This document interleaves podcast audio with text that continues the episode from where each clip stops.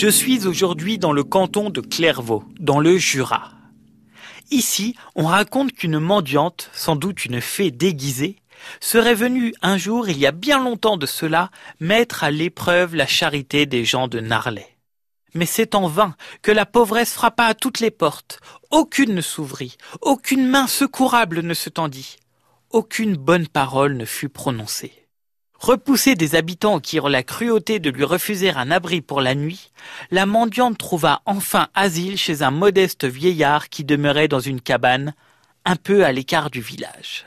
Il paraît que le ciel, en châtiment d'une si grave atteinte au devoir de l'hospitalité, fit disparaître le village au fond d'un gouffre et le recouvrit d'un lac.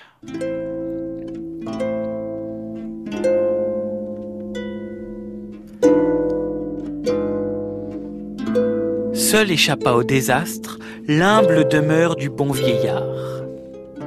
La fée, en reconnaissance de la générosité de son hôte, dota les eaux du lac de la merveilleuse propriété de blanchir le linge sans l'aide de lessive ni de savon.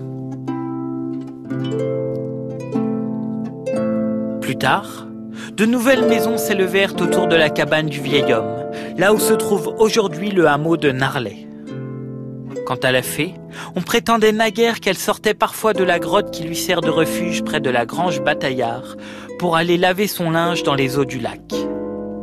Tantôt, cette étrange lavandière revêt la forme d'une mendiante, tantôt celle d'une dame blanche. Enfin, tous les ans, à minuit de Noël, monte du fond des eaux le chant du coq du village englouti. Le dernier mot du jour de Théo le troubadour à Noël, pour vous empêcher de croire que vous n'avez besoin de personne, à Narlet la ville sonne.